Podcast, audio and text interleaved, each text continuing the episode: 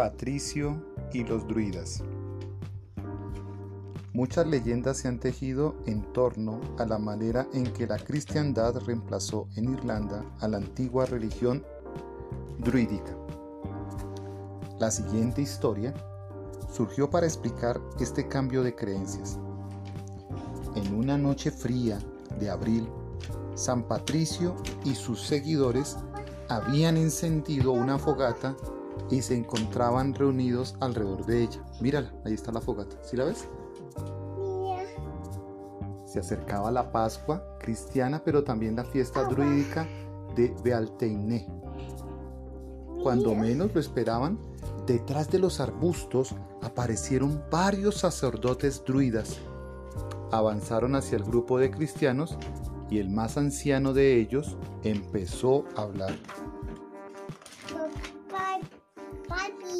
¿Cómo es posible que haya alguien en este reino que no sepa que antes de Bealteiné está prohibido encender fuego? ¿Quién es responsable por esta ofensa contra los dioses? Estamos reunidos en oración, contestó Patricio, sin moverse de su puesto. Si quieres unirte a nosotros, puedes leer del libro sagrado. El druida jamás había visto una Biblia y no podía entender que ese libro fuera considerado un objeto de culto. ¿Qué hombres más extraños estos? pensó. ¿Por qué no adoran pequeñas tablas de madera como todo el mundo? Y entonces le dijo, no discutiré estas cosas aquí, el rey Leo los ha hecho llamar a su presencia. Extingan el fuego y vengan conmigo. El rey los esperaba sentado en su trono. Aguardó hasta que todos los cristianos estuvieran en el recinto y sin saludarlos dijo, ¡Eh, tú, Patricio! Ya los sabios sacerdotes me han advertido sobre ti. Espero que sepas que has hecho algo muy grave. Encender el fuego la víspera de Bealteiné. ¿No sabes acaso que esa falta se paga con la vida? Respetado rey Leo Jaire, empezó a decir el santo, no conozco tus costumbres, pero si muero esta misma noche no temeré, porque mi Dios es bueno y guarda para mí la vida eterna. Entonces comenzó Patricio a predicar a todos los presentes, a describirles su culto y a tratar de convencerlos para que se convirtieran. Parecía que poco o nada conseguía. El corazón del rey no se conmovía y su decisión de condenarlo a muerte era irrevocable.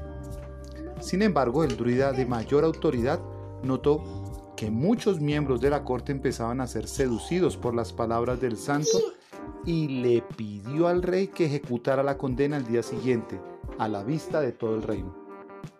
Fue así que, al otro día, se reunieron miles de súbditos del rey y miraron con burla a los cristianos. Era una verdadera fiesta, casi un circo en el que Patricio y sus seguidores eran la atracción principal. En eso estaban cuando el santo alzó la voz y todos hicieron silencio para escuchar sus palabras. El druida presenciaba con preocupación lo mismo que había visto la noche anterior. Poco a poco en los gestos del público se mostraba su aprobación. Entonces interrumpió en medio de la prédica y dijo, Escúchenme todos. Si en verdad es tan poderoso el Dios de los cristianos, que Patricio le pida que haga un milagro. Los milagros no son para divertir a nadie, contestó el santo, y se negó a darle gusto. Entonces yo te daré pruebas, repuso el druida. Y al decir esto alzó su bastón y se puso a cantar. Poco tiempo después, el cielo se puso gris y empezó a caer nieve en grandes cantidades. La gente titiritaba de frío. Al ver esto, Patricio alzó sus manos y, en el acto, derritió toda la nieve. La gente aplaudió. ¡Bravo! ¡Bravo! pueblo de Erin.